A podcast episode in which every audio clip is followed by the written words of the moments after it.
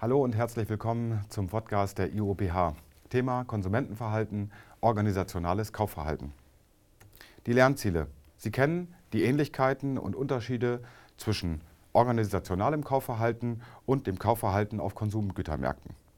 Sie lernen, wie man organisationale Kaufsituationen kategorisiert und Sie haben verstanden, wie ein idealtypischer B2B-Kaufprozess verläuft.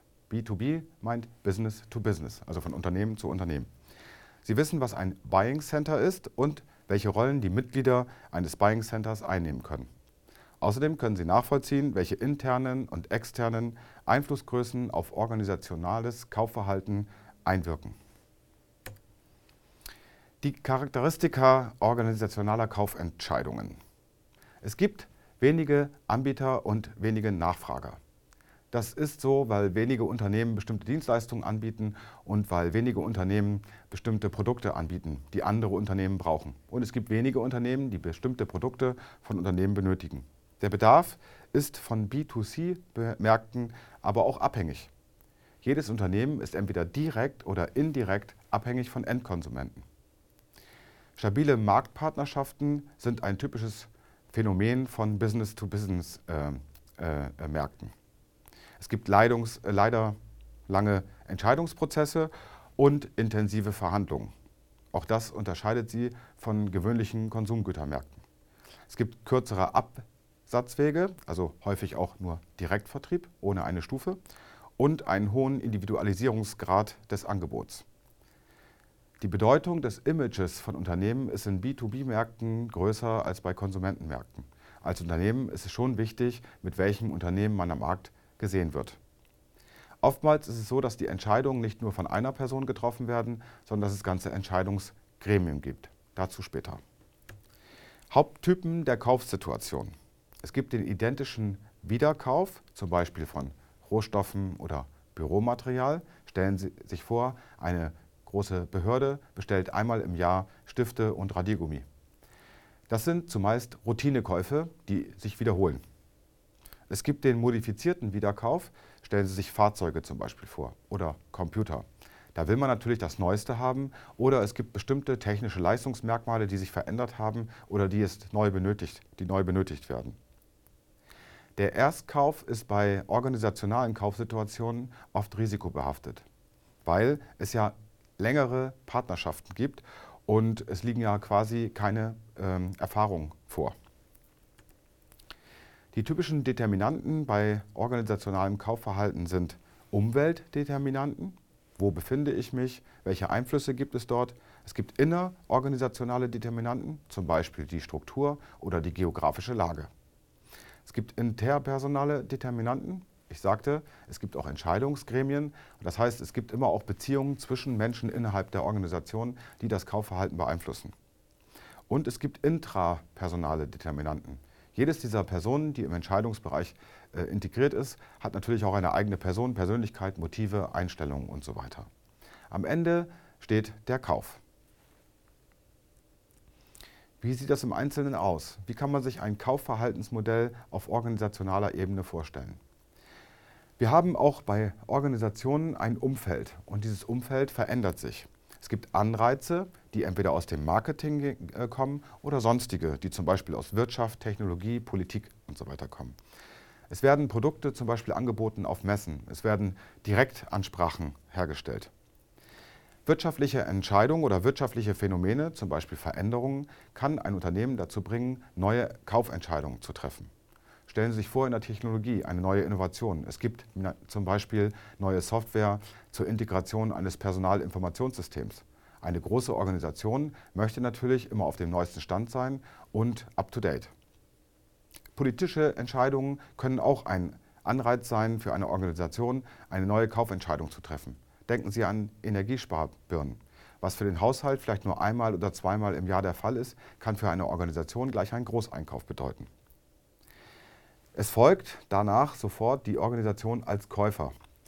Es gibt Einflüsse aus der äh, Organisation auf den Entscheidungsprozess.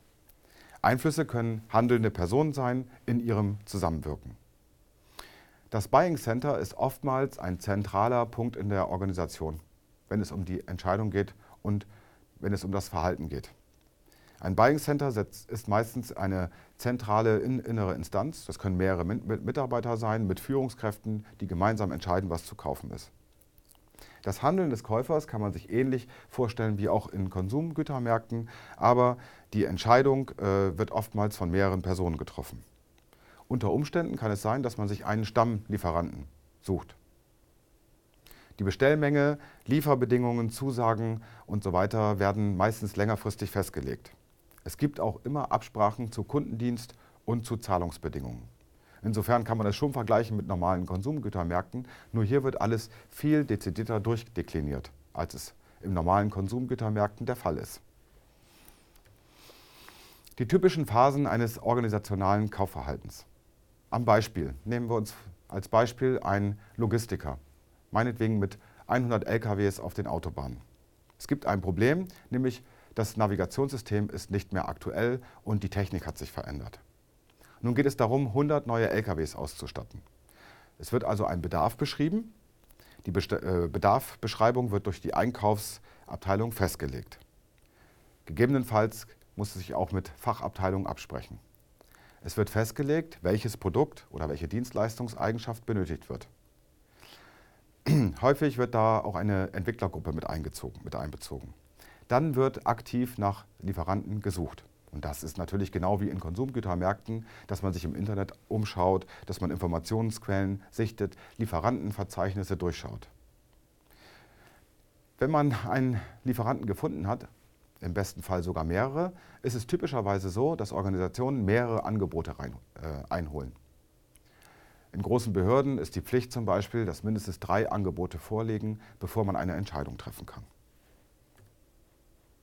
Nachdem man einen Dienstleister ausgewählt hat oder einen Lieferanten ausgewählt hat, ähm, was oftmals das Buying Center macht oder eine Einkaufsabteilung, werden die Angebote und so weiter geprüft.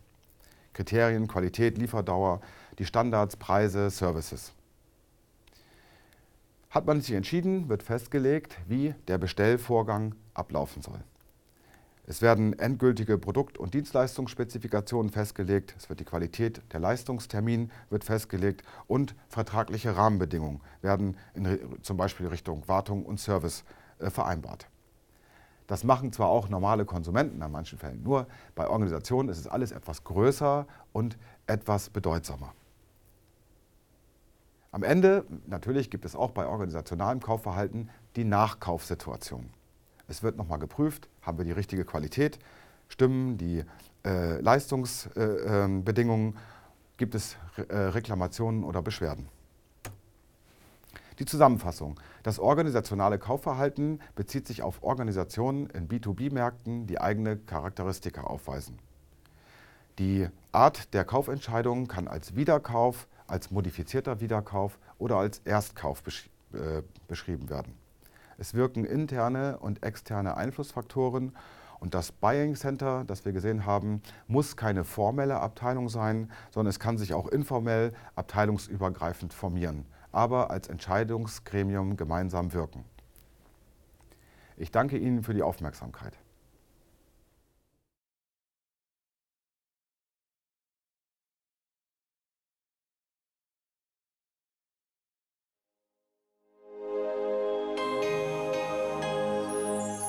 IUBH. Fern, aber nah.